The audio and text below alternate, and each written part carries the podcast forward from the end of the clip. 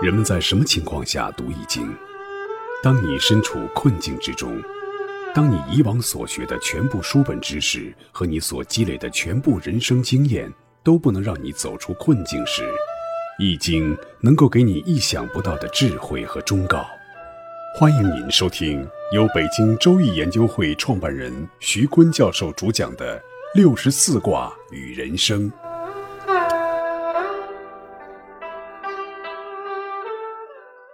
亲爱的听众朋友，大家好，我是北京周易研究会创办人徐坤。今天我带您走进周易殿堂，主讲六十四卦与人生。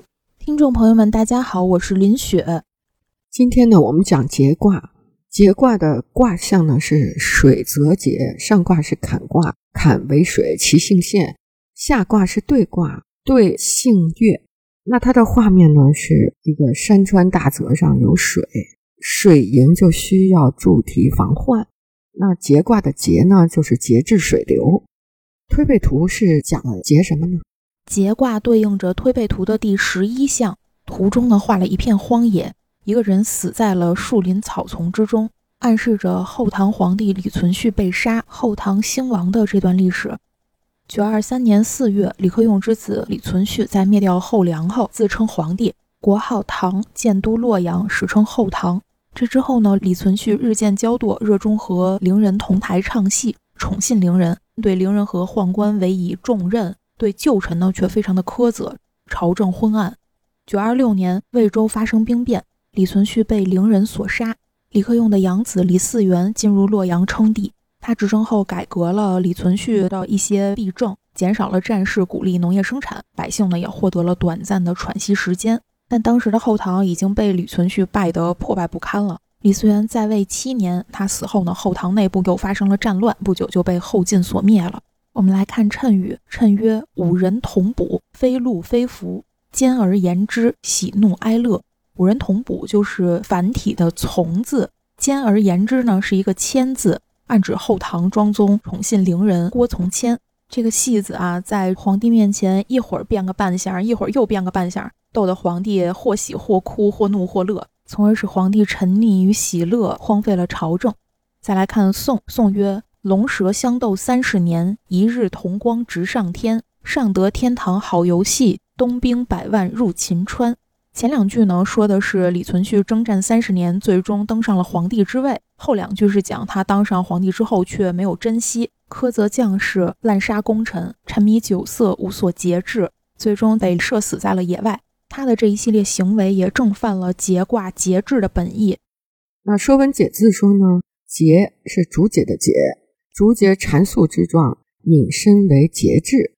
竹节一段又一段是分开的样子，也有指点的含义，还有承上启下的意思。节卦的卦象是泽上有水，水为患，所以是为了节制水患。那君子呢？从节卦中得到的启示是：制定礼数和制度，天地有节才能长兴，国家有节才能安稳，个人有节才能完美。节制一个含义呢，就是筑坝保护自己的利益；另一个节制呢，就是要节制自身的行为，因为为防水患，逼人节制。这个节卦除了有被动节制的作用之外，还有那种积极的调节作用。下边我们看节卦的卦辞。节卦的卦辞是“亨，苦节，不可贞”。节卦呢是人类的美德，节制可以亨通，但过分的节制不可以作为正道去坚守。节卦呃上下卦的阳爻都在中位，所以叫刚得中位。坎阳而兑阳，坎卦也是阳爻在中位，兑卦也是阳爻在中位。那刚得中，能够担当节道的，就是这个两个阳爻，表示有力量、有话语权的人才能设置这种节和霸。有节，天下之权，就是要权衡啊。这个节指的点设在哪？就是要在中道中设置节点。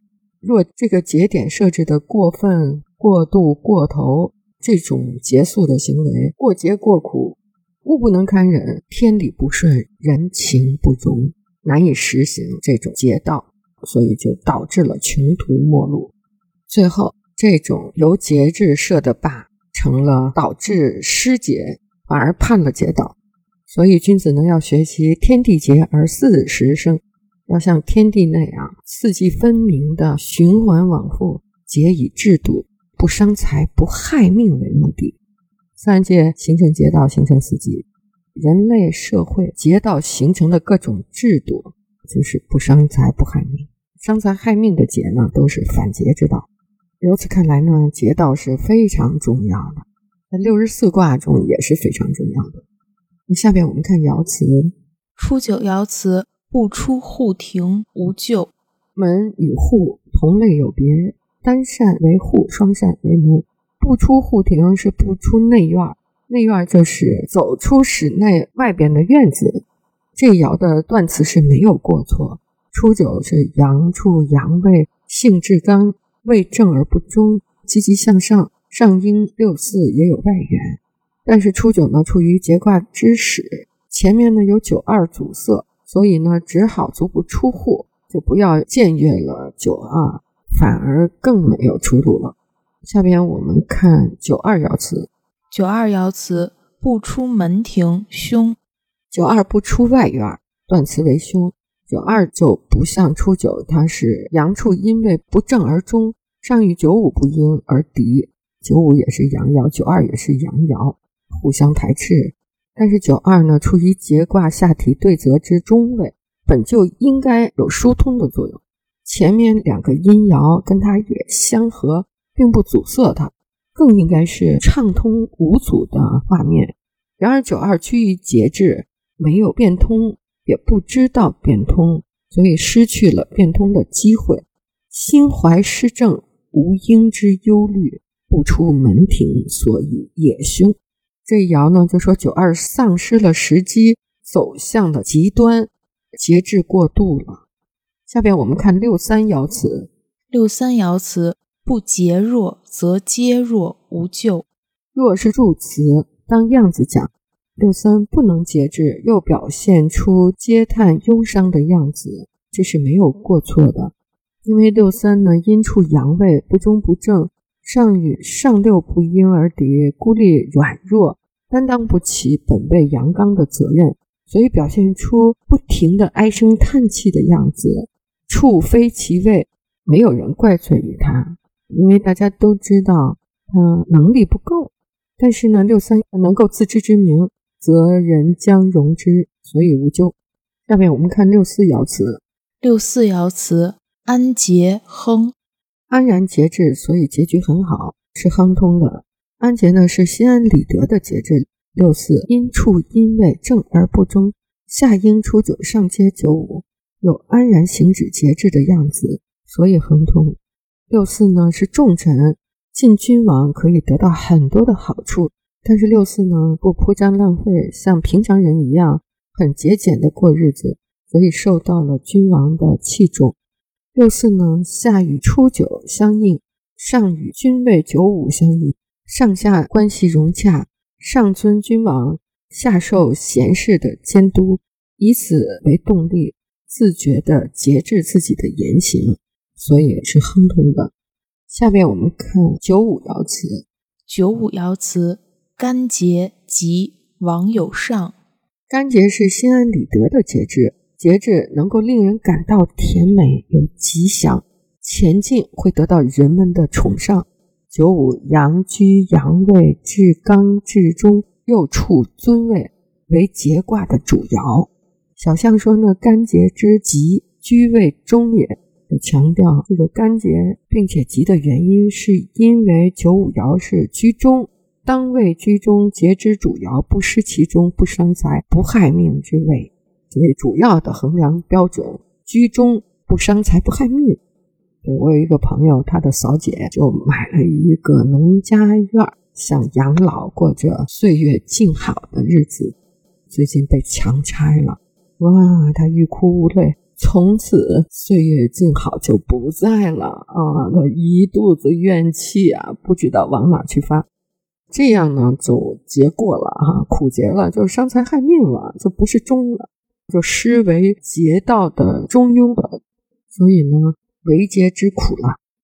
反复的强调劫道的标准是不伤财、不害命。因为君王是一个国君啊，所以他的节俭是有标准的。对外的友邦、对下的大臣都要慷慨，不能太节俭。特别对自己的臣民百姓，更得包容，要给他们这种优质的物质生活。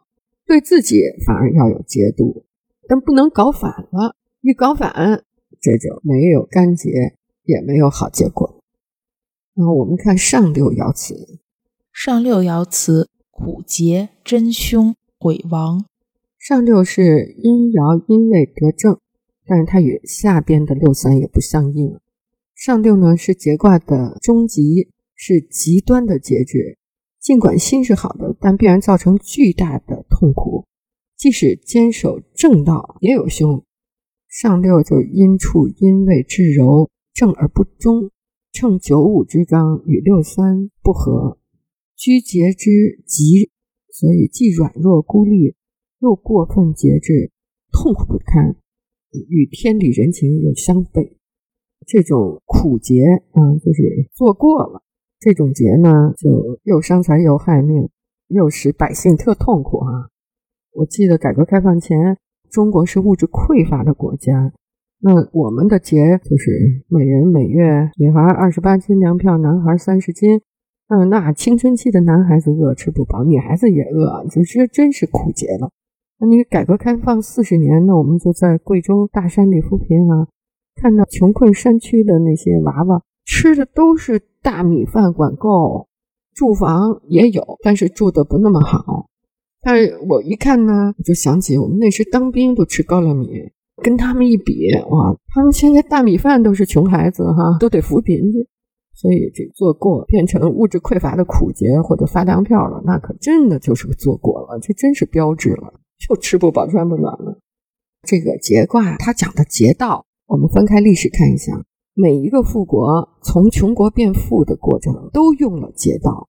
节道这个节制的节，就像一个梯子，是穷国顺梯向上爬，爬到了强国，它又像一道墙，阻止了他国与之竞争。那富国从穷到富都设了节制的坝，有各种各样节制的陷阱，节制他国。一个国家在达到了顶峰之后呢，就会采取一个聪明的做法，就是把他们成功登到顶峰的梯子踢开，免得别的国家跟着上来。那富国成功的这个节道，到底隐匿了自己成功之路设置的哪些节点，来节制后来者，让他们无路可走呢？我们看英国啊，英国在发家的时候，用了各种节制的手段来设置陷阱。使英国从一个小小的岛国跃而成为日不落帝国，称霸几个世纪。它的第一个节制的陷阱呢，就是收高关税，挡住外国产品进入英国，保护英国的幼稚产业。第二个节制设下的陷阱呢，就是派出间谍来偷技术，挖邻国人才的墙角。英国圈地运动以后，大量生产粗羊毛加工，出口给荷兰、比利时。当时技术落后的英国只生产初级毛纺织品，英国上层集团决定改变此状况，国家大力扶持毛纺产品。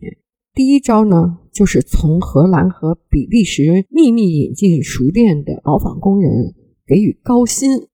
第二个节制点呢，就是大幅度提高羊毛的关税。第三个节制点呢，就是禁止进口羊毛产品。第四个节制点呢，就是国王爱德华三世只穿英国的毛纺织品，用这些节制的点做成了一个梯子，使英国从穷国爬到了富国的顶峰。这些产业政策接力了上百年，几届英国王室都坚持到十六世纪，伊丽莎白一世终于英国第一啦，全面搞垮了欧洲的毛纺织业对手。从此，英国一家独大，就高举高胆。十八世纪，英国又通过系列的立法，设置法律的节点，来保护国内厂商，把国外竞争产品挡在国门之外，节制一切国外的产品，设置了系统的法律陷阱。不仅仅是欧洲，包括英国自己的殖民地也是严防死守。各位听众朋友，本期论题由北京周易研究会创办人徐坤教授亲自答疑。